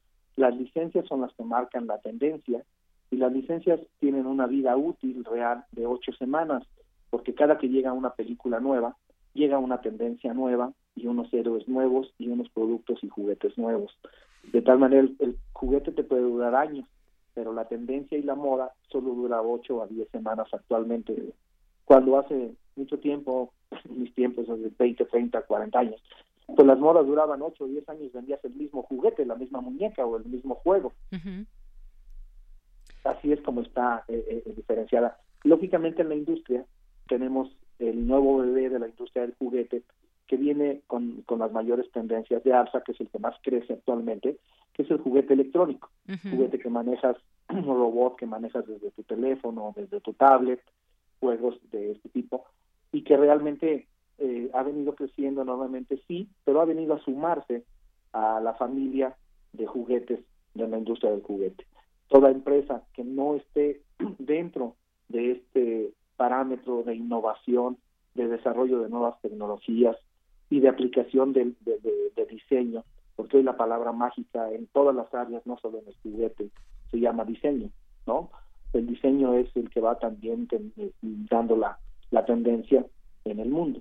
Así es. Bueno, pues varias cosas interesantes que nos comentas, eh, Miguel. Sabemos muchas veces, eh, pues cuando cuando los reyes van por todos estos lugares tratando de encontrar el mejor juguete y el mejor precio y demás, pues es muchas veces un negocio redondo. ¿Qué me da el juguete? ¿Qué me deja más allá de pues el propio costo que pueda tener en cuanto a material, en cuanto a, en cuanto a piezas? Porque además se muchas veces se nos ofertan eh, eh, ideas que pues quizás no realmente no se no, no, no, no las contiene el juguete. Y me refiero a lo siguiente. Por ejemplo tú hablabas de esa primera infancia de los cero a los tres años. Se venden sensaciones ruidos y demás eh, piezas grandes para los niños que comienzan a descubrir su mundo y que quizás podríamos perfilar hacia un juguete que eh, les haga ser aún más curiosos que les que les permita que les permita conocer el mundo a través de un juguete, por ejemplo. Están de los tres a los siete años que mencionabas, que lo más, lo que más se vende son muñecas, superhéroes, los carritos y demás, ya comienzan a tener un, una idea eh, un poco más precisa de lo que los rodea y de entender el juego justamente y, destacar la idea en sí del, juguete que para eso es para entretener para jugar para para crear y para educar también. Hemos visto también afortunadamente que hay algunas tiendas de juguetes educativos. Si uno se acerca ahí y van de acuerdo a la edad algunas especificaciones dentro de este mundo donde vemos que muy pocos juguetes de pronto son mexicanos o que se nos ofertan en estas grandes tiendas. La mayoría viene de China o yo me pregunto por esas marcas mexicanas que de pronto pues también deberíamos voltear a ver qué ofrece las marcas mexicanas, Miguel. Mira, eh, yo creo que yo creo que tu, tu pregunta tiene dos, dos áreas muy, muy interesantes. La primera que tú mencionaste de cuando vamos buscando un juguete y vamos viendo si negociamos el precio, si es caro o es barato. El, yo creo que el tema más importante aquí no es eh, el que compres un juguete caro o barato. El valor del juego es lo que debemos de priorizar los padres. Más que nosotros como industria podamos hacer negocio vendiendo más o menos juguetes de mayor precio o menor.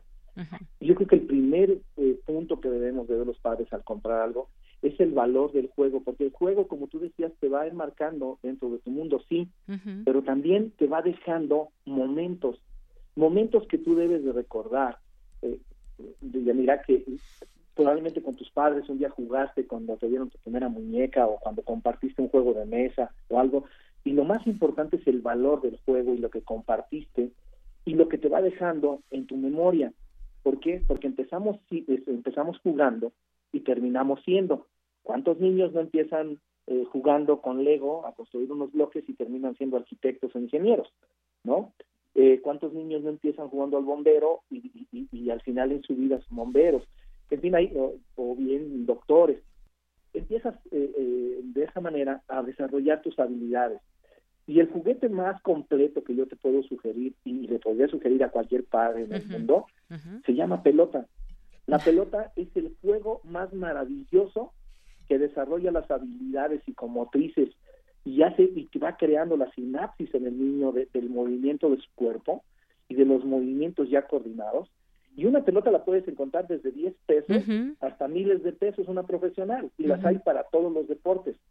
La pelota es el juguete más vendido en el mundo en piezas. Y la puedes transportar donde sea, utilizar donde sea, en casa, en el parque, en la escuela, en todos lados. En la humanidad es el juguete más antiguo que se ha encontrado, la forma de pelota. Y te vuelvo a reiterar, es el juguete más vendido en unidades en el mundo, porque se venden millones y millones y millones para el fútbol, para el béisbol, para el básquetbol, para el, para estar jugando en la calle. Para, hay tantas aplicaciones de la pelota y tanto lo, que te puede ayudar a, desarrollar en una familia. En una familia con una pelota puedes crear un juego para 20 personas. Así es. 22 más bien en, un equipo de fútbol, ¿no? Este, eh, eh, de tal manera que, que no es no, no es irnos por el precio, ¿no? Sino es el valor del juego. El valor del juego y los momentos que puede crear y que eso los vas a recordar toda tu vida. Eso es algo muy importante en el juguete.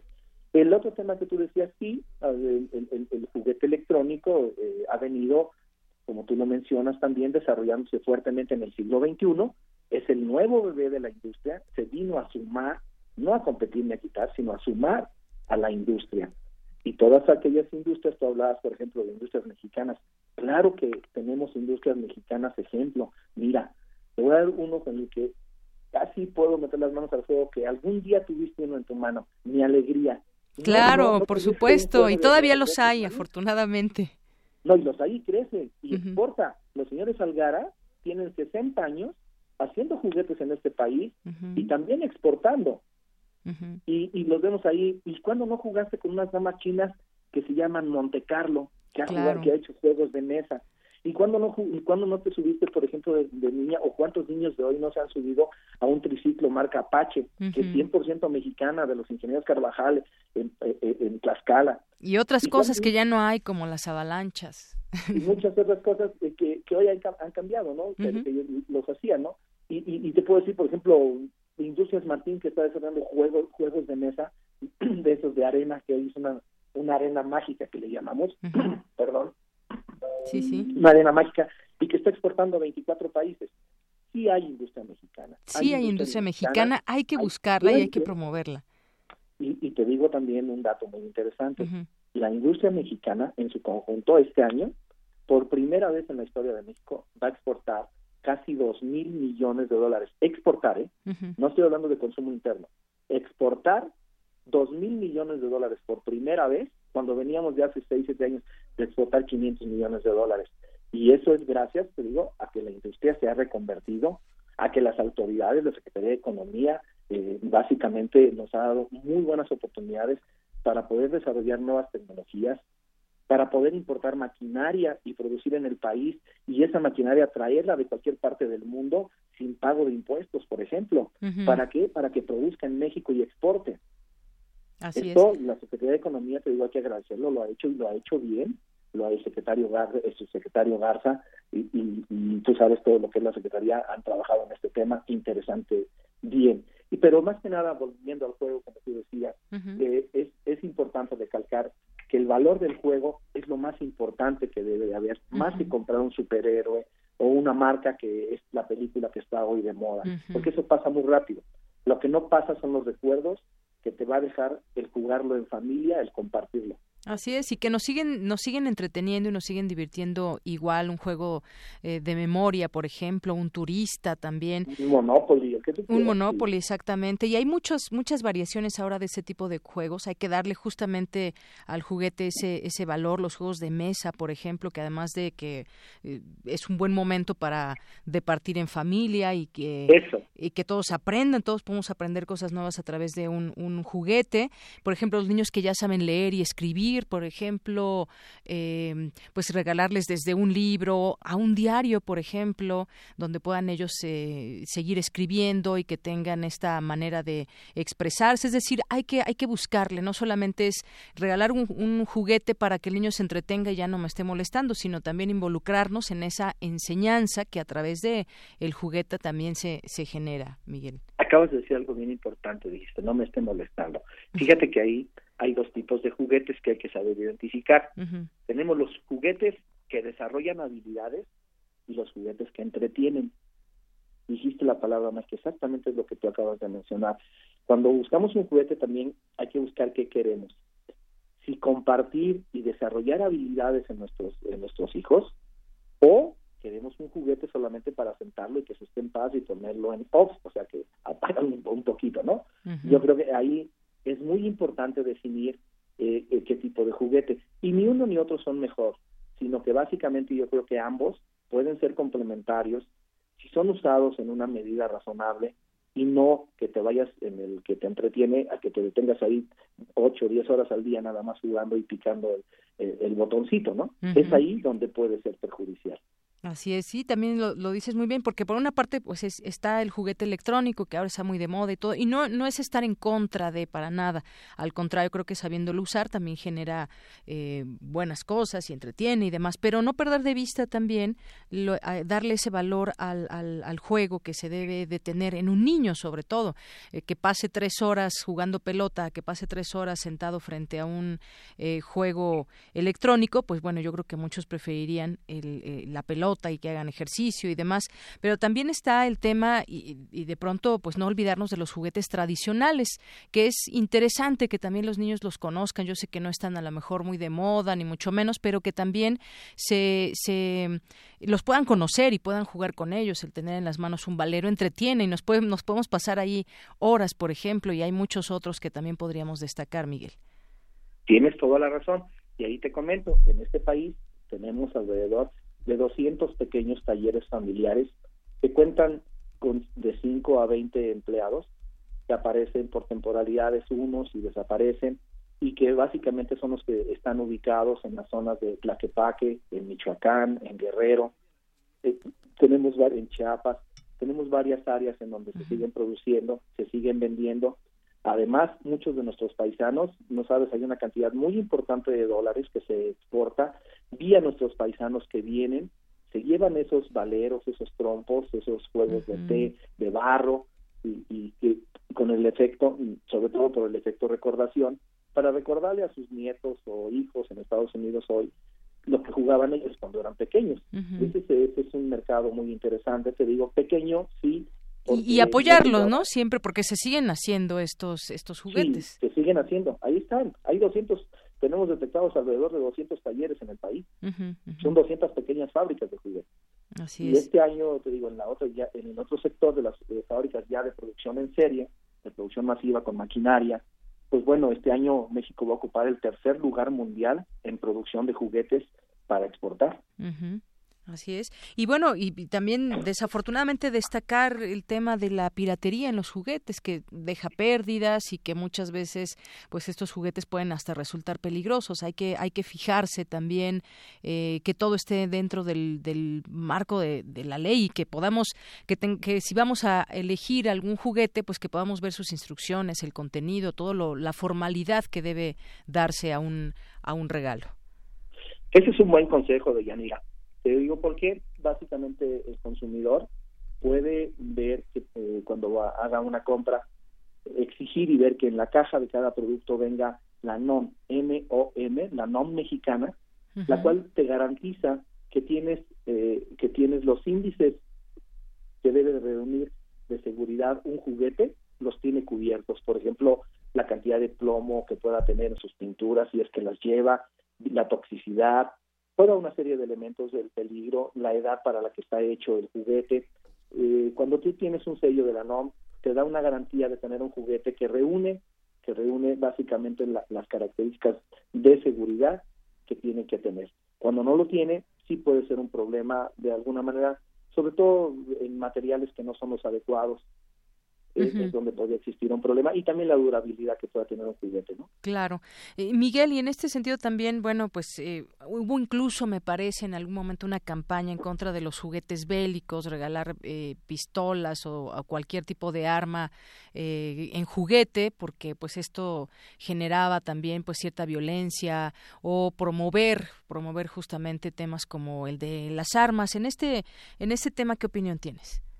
Mira, eh, en ese tema, la asociación, la, toda la industria mexicana del juguete firmó desde el año 2000 un acuerdo con las autoridades eh, de México, tanto en la capital y como a nivel nacional.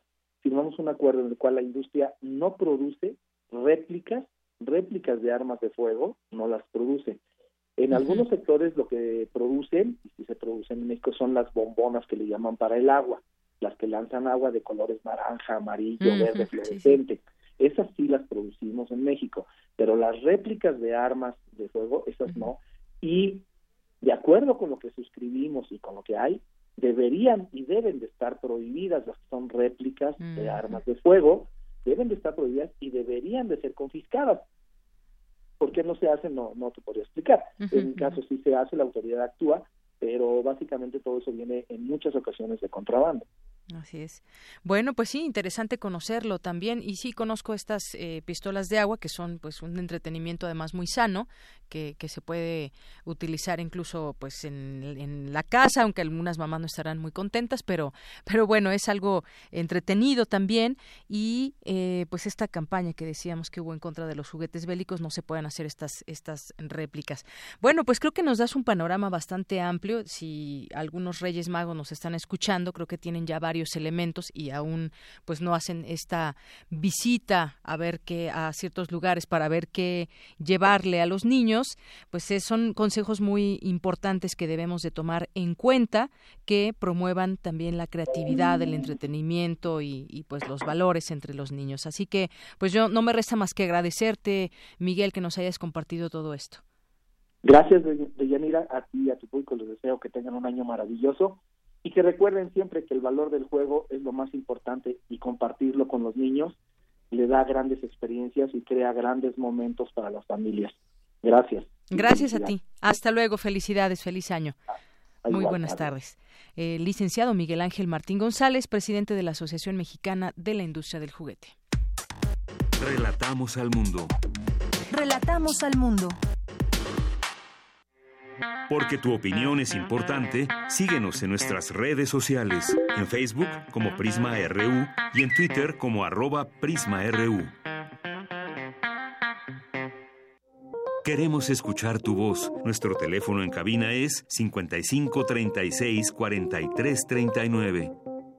Bien, continuamos dos de la tarde con 30 minutos. Nos llamó, no, en Facebook nos escribió Roberto Hernández eh, Chávez y nos dice muy buena intervención sobre los juguetes mexicanos y sobre todo la pelota. Pues sí, ¿quién no ha jugado una pelota y la sigue jugando y tiene una en casa y de todos colores y tamaños? Bueno, pues una pelota es un gran, un gran regalo. Bien, pues nos llegó un comunicado desde el oriente de un rey mago, así que vamos a transmitirlo aquí en esta frecuencia.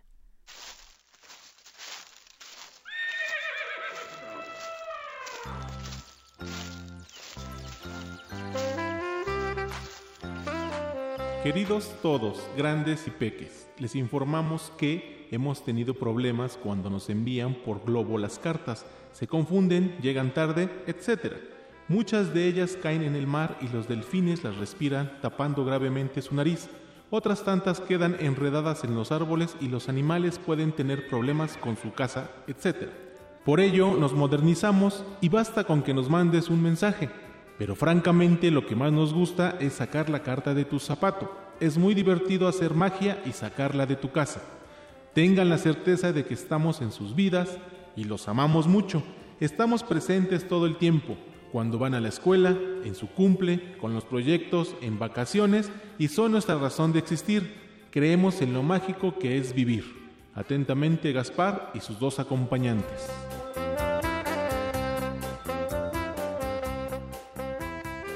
Bueno, pues muchas gracias, Gaspar. Muchas gracias por esta este comunicado.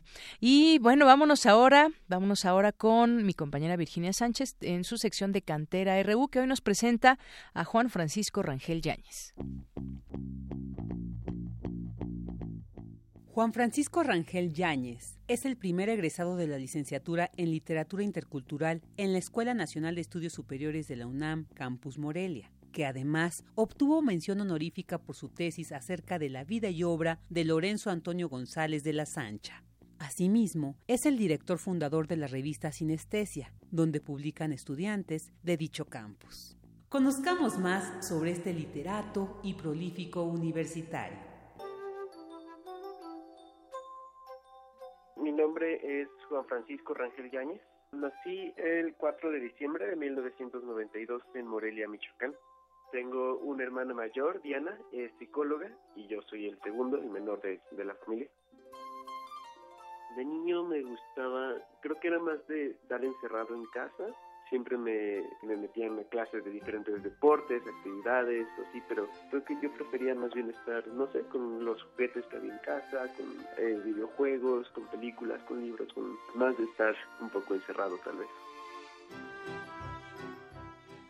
Creo que mi interés por la literatura, bueno, yo creo que pertenezco como a esta generación que es un montón de gente que empezó con Harry Potter de niño, que de pronto empezaron a hacer estas películas o con los libros, entonces creo que ese fue mi primer acercamiento a la lectura como más personal, sí, luego como mis papás nos compraban libros de niño, cosas así, pero creo que esos fueron los primeros como que donde yo mismo agarré el gusto de querer buscar más y más, después acabó como esa, esa serie y ya me clavé y quería saber otras cosas, seguir leyendo otras cosas y de ahí se fue como haciendo una gran espiral hasta que pues me quise dedicar a esto. La licenciatura en literatura intercultural se abrió, yo soy de la primera generación, estuve un año en, en letras en la Michoacana, pero ahí tuve algunos problemas, entonces vi que estaba abriendo esta convocatoria para esta nueva escuela, la ENES, que querían abrir aquí, pues me fui acercando a ver qué tal estaba, el programa me pareció muy bien, yo hice la prepa aquí mismo en Morelia, pero pues apliqué el examen para la UNAM, quedé y pues ya fue como entré en la ENES Morelia. Del Inés Morelia han salido algunos titulados de, me parece, ciencias ambientales, de geociencias, de alguna otra carrera. De literatura, pues voy siendo el primero con la titulación, que está muy padre, porque bueno, pues sí fue como estar dándole un buen rato a trabajar sobre la tesis, pero yo creo que sobre todo por no sé, una serie de circunstancias que me permitieron, o sea, como mucho apoyo familiar, muchas condiciones como que me permiten sentarme en eso. Varios compañeros ah, también pues tienen que estar como trabajando o están como en otras cosas combinando lo de la tesis, que pues hace que se retrase un poco más, pero ser el primer licenciado es emocionante y es como dar un pequeño inicio, no es algo como de solo yo y ya, sino que es como la primera ficha de dominó que se cae para los que siguen de la generación y de las que ya están abajo, porque ya pues se vienen varios de mis compañeros y amigos. Bueno, durante la carrera formé parte de algunos proyectos de investigación que hacen ahí, entre ellos el taller de edición de textos antiguos con la doctora Anastasia Kutitskaya. Por ello me fui metiendo a ese proyecto de investigación, leyendo entre varias cosas que hacíamos con ella. Me encontré con este nombre de P. González de la Sancha, perteneciente a los círculos de Sor Juana, de Sigüenza y Góngora, algunos escritores muy prominentes del momento, que en su época era bastante reconocido y hay varios testimonios de que era muy afamado, que todos lo aclamaban como un gran ingenio de la Nueva España, pero pero que no se escribió mucho más sobre él después, y incluso ya en el siglo XX, Méndez Tancate como que se lo encuentra y dice, ah, pues es un poeta mediocre que no, que no tiene mucho que ofrecer. Y eso es lo que me llamó la atención, la diferencia de cómo pasó de este gran ingenio al poetito mediocre de acá. Y bueno, la, la tesis finalmente termina más en una reflexión sobre los círculos sociales que se mueven alrededor de los campos literarios, un poco cómo se relaciona la literatura con el poder, porque se convierte más en eso, la literatura de ocasión, que era la que escribía González de la Sancha, utilizada como una forma de integrarse a ciertos círculos, porque sí tiene algunos poemas buenos, pero la verdad tampoco era como ese gran ingenio que se pudiera comparar con otros escritores que había en su momento, pero lo que me llamó la atención fue la, cómo utilizaba eh, su poesía para integrarse en ciertos medios. En los tiempos libres, una de las cosas curiosas de estudiar literatura es que esa cosa que la gente agarra como hobby, que es la lectura, se vuelve al mismo tiempo el trabajo. Y entonces la diferencia es que más bien hay ciertas lecturas de hobby ciertas lecturas de trabajo. Pues de hobbies, pasatiempos, y estar buscando cosas que leer que no, que va más allá de la escuela, ¿no? a ver, después de estos años de estar en la licenciatura, con los autores más canónicos de según los programas de cada materia, lo que había, como salirme un poco de eso y estar viendo qué, qué escribe la gente actualmente, como más autores contemporáneos, o ver series, escribir de vez en cuando. Música me gusta estar constantemente buscando cosas nuevas, estar buscando entre géneros experimentales, últimamente un poco más como fusiones, ciertas funciones que hay, por ejemplo, de jazz con algunos géneros, se hacen algunas cosas padres, con jazz y ritmos latinos, con rock y sinfónica, con un montón de cosas diferentes. Creo que más que decir un género, un estilo de música, me, me gusta estar buscando uh, qué, qué de nuevo hace la gente, nuevas, nuevas formas de experimentar bueno, como siempre va apareciendo en las primeras páginas de la tesis, pues primeramente la, familia, creo que es lo que siempre nos da ese primer apoyo y la primera motivación para seguir trabajando. Los padres son los que nos enseñan a estar siempre superándonos y a estarnos dando todo lo necesario para seguir estudiando. también a cada uno de los maestros de DLMS es algo que también tiene mucho valor para mí, de ser de la primera generación. Cada uno de los maestros de la planta docente de literatura, yo creo que le debo muchísimo, porque cada una de sus diferentes disciplinas fueron marcando de manera muy, muy muy grande a toda la etapa formativa de la universidad, a ellos principalmente. Y bueno, también, claro, mi asesora de tesis, Anastasia, y los miembros del jurado, Antonio, Jessica Tadeo y Mariana Macera, que estuvieron ahí haciendo comentarios y permitiendo que tuviera un poco más de rigor filológico esa tesis. Bueno, los jóvenes que están pensando en dedicarse a este campo de la literatura, a las humanidades, yo creo que lo primero que les diría es que no les dé miedo. Yo creo que cuando hay algo que realmente te llama la atención, que sabes que es lo tuyo, vas a encontrar de una u otra manera la forma de integrarte, de hacer lo que te guste, de hacer lo que disfrutas y claro que también es producir cosas y, dejar algo para la humanidad. Yo creo que si es algo que realmente te apasiona, siempre vas a encontrar la manera de desarrollarte en eso. Para Radio UNAM, Virginia Sánchez y Antonio Quijano.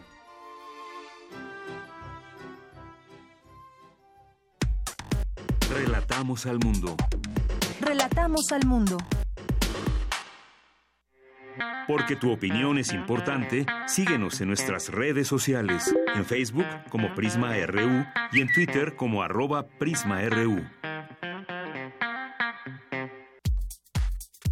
Tu opinión es muy importante. Escríbenos al correo electrónico prisma.radiounam@gmail.com.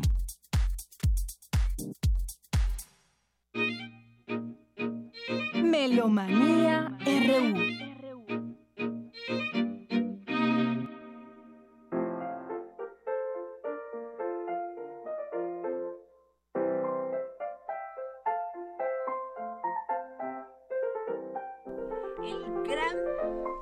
Benedetti Michelangeli. Michelangeli, italiano, nació un día como hoy, 5 de enero de 1920. Bienvenidos a Melomanía. Bienvenida, Dulce, este año. Sí, este, eh, las efemérides de hoy están increíbles porque tenemos el nacimiento de tres grandes pianistas un día como hoy. El primero, como hablábamos, es Michelangeli y estamos oyendo el primer movimiento del concierto italiano BWV 971 y esto se escribió más o menos en 1735.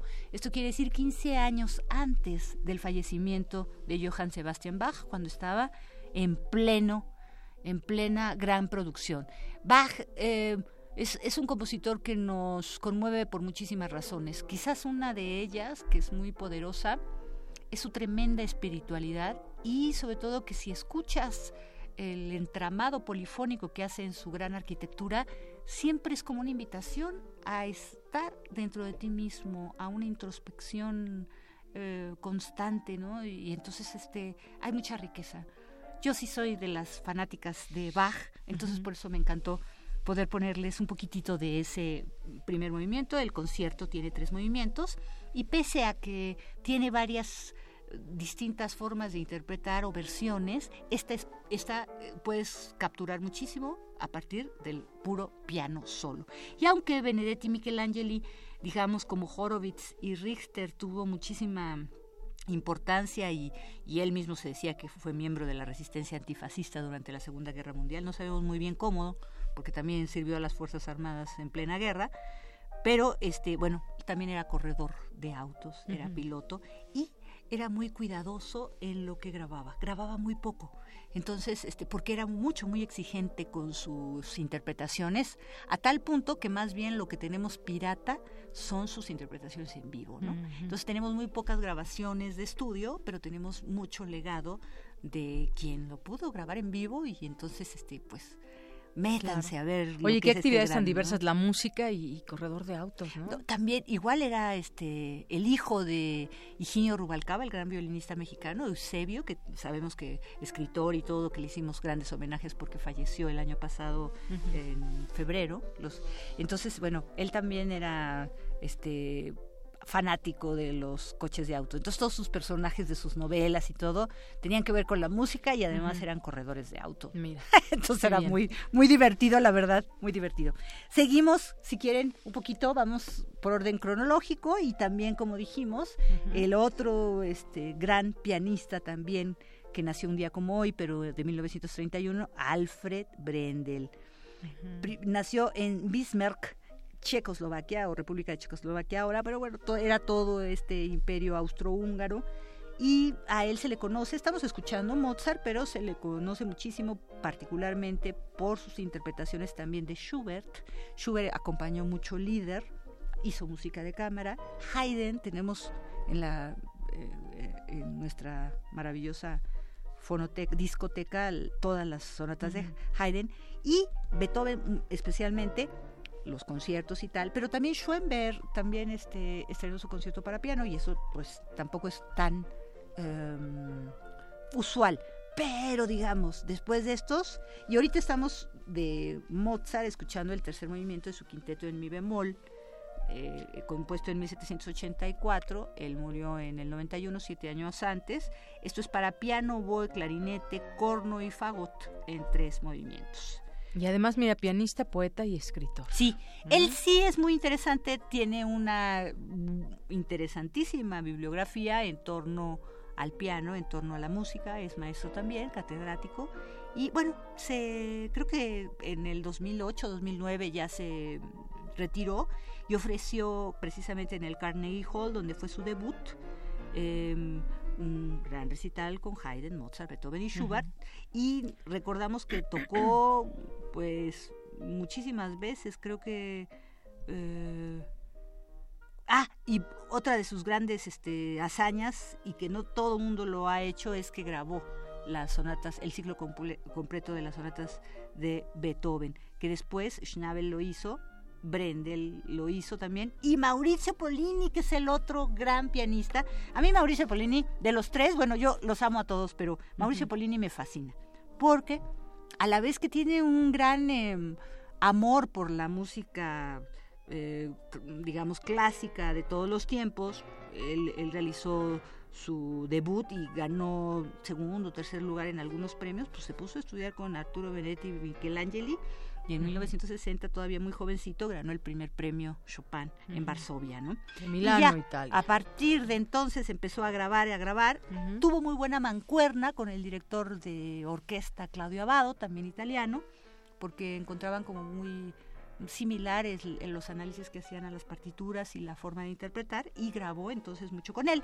Y de él estamos escuchando uno de los movimientos de su segunda sonata para piano, el primero extremadamente rápido de 1948 de Pierre Boulez. ¿Por qué? Porque, como te decía, Mauricio Polini para mí es una gran figura porque no solo ha grabado a los grandes clásicos, sino que también fue quien grabó Luigi Nono, quien grabó también cosas de Ligeti, quien así en mancuerna con Claudio Abado muchas de ellas, así que bueno. Y ahí de fondo, miren, estamos escuchando ese piano. de nacimiento que yo creo que pues son muy especiales, ¿no? Porque se trata de grandes talentos en el caso de los tres, grandes virtuosos del instrumento, ¿no? Muy bien, Dulce. Y bueno, bueno vamos también a recordar tres efemérides de fallecimiento. La primera vamos otra vez por orden alfabético, no, alfabético no, cronológico, con Antonio Lotti, compositor italiano muy consagrado y conocido, sobre todo, él fue organista de la Catedral de San Marcos en Venecia. Veneciano, Sí, pero sobre todo por eh, haber llegado a ser el maestro de capilla después de haber sido organista, ¿no? Y entonces, pese a que también tiene bastantes eh, digamos, este, piezas, óperas que fueron muy brillantes e importantes. El triunfo de la inocencia fue la primera. También eh, su repertorio incluye oratorios, cantatas profanas y sacras, dúos, madrigales. Como esto que estamos escuchando. Lo que estamos escuchando es Jesucristo sufrió por nosotros, que es para coro mixto a ocho partes y bajo continuo, con los vocalistas alemanes de Bach, dirigidos por Gerhard Weinberger pues un poco para conocer un poco lo importante que fue su producción de música sacra y lo que eran la música coral, ¿no? Maestro de capilla, es decir... Eh, Maestro capilla era como el máximo puesto que tenían quien estaba a cargo, no solo de la dirección, sino de la composición, de la interpretación, de la coordinación, de todas las actividades que tuviera eh, casi siempre a favor pues de la iglesia propiamente o de la eh, de la nobleza no porque la nobleza también le encargó muchísimas este eh, piezas por defunciones, por nacimientos, por festividades eclesiásticas, ¿no? Y nos vamos a un compositor español muy interesante que se llama Roberto Gerhardt que también falleció, bueno, de Antonio Lotti, yo estoy fascinada porque no nada más nació, o falleció, perdón, el 5 de enero de 1740, sino que nació el 5 de enero de 1667. Entonces, eh, ¿Es todavía lo que estamos escuchando, Antonio Lotti? Sí. Todavía. Sí. Bueno, me decía aquí nuestro productor que si escuchamos un poquito de esta música para que todo lo que nos has dicho nos lo ilustre. Fantástico, fantástico.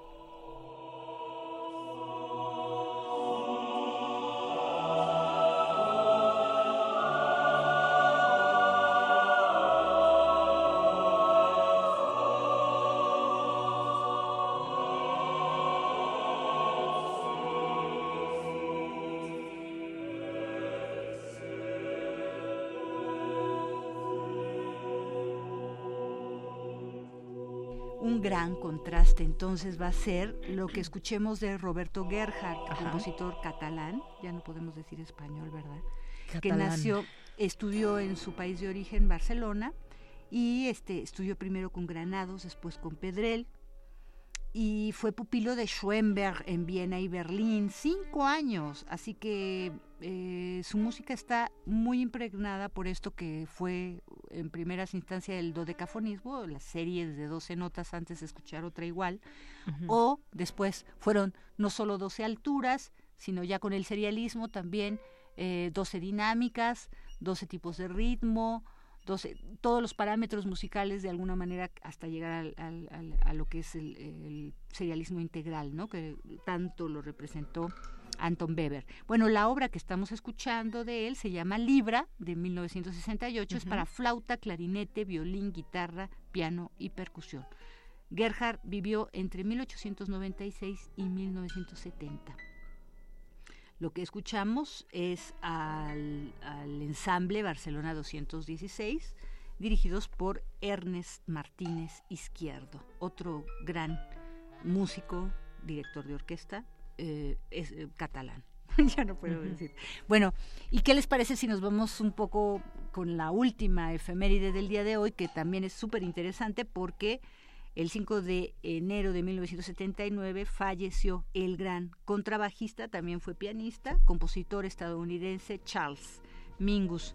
Él, este, bueno, pues era una ferocidad verdaderamente expresiva, pero eh, era muy exigente, era, muy irascible, este, mm, humillaba de alguna manera, fue terrible porque humilló a muchos músicos y también lo humillaron a él porque pues, él tenía, por ejemplo, mucha admiración con Duke Ellington y cuando puede irlo a ver este y un poco hacer primero hizo giras con Louis Armstrong como por los 40 en plena guerra no pero cuando ya este se incorpora con su ídolo pues tiene la distinción de ser el único músico despedido de la banda personalmente por por esta irascibilidad y esta como eh, facilidad que tenía para cualquier tipo de contienda y batalla, ¿no?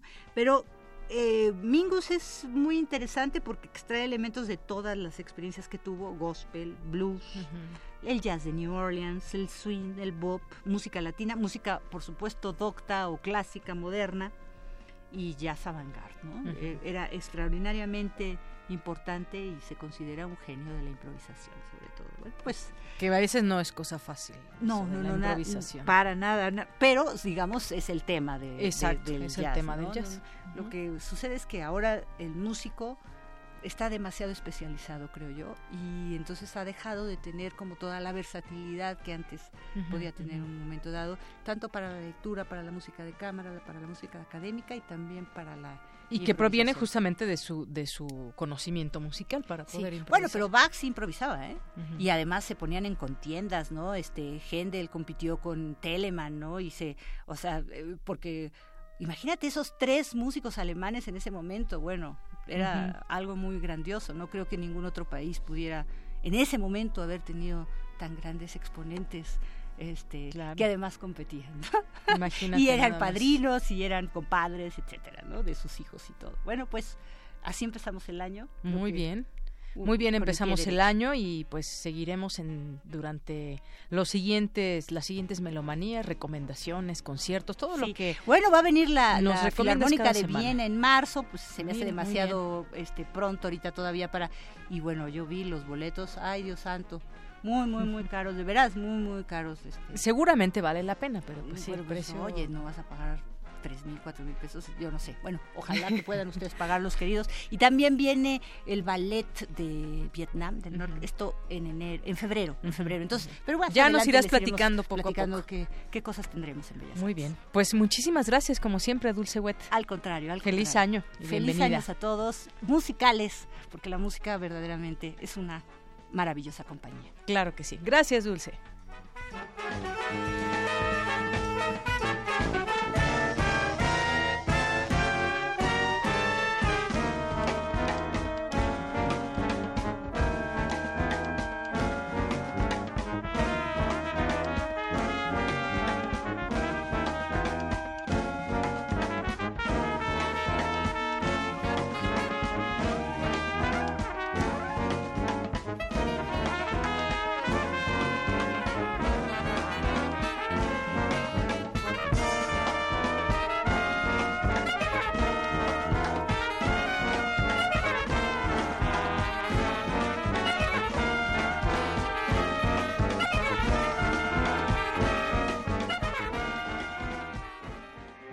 Porque tu opinión es importante, síguenos en nuestras redes sociales, en Facebook como Prisma RU y en Twitter como arroba PrismaRU.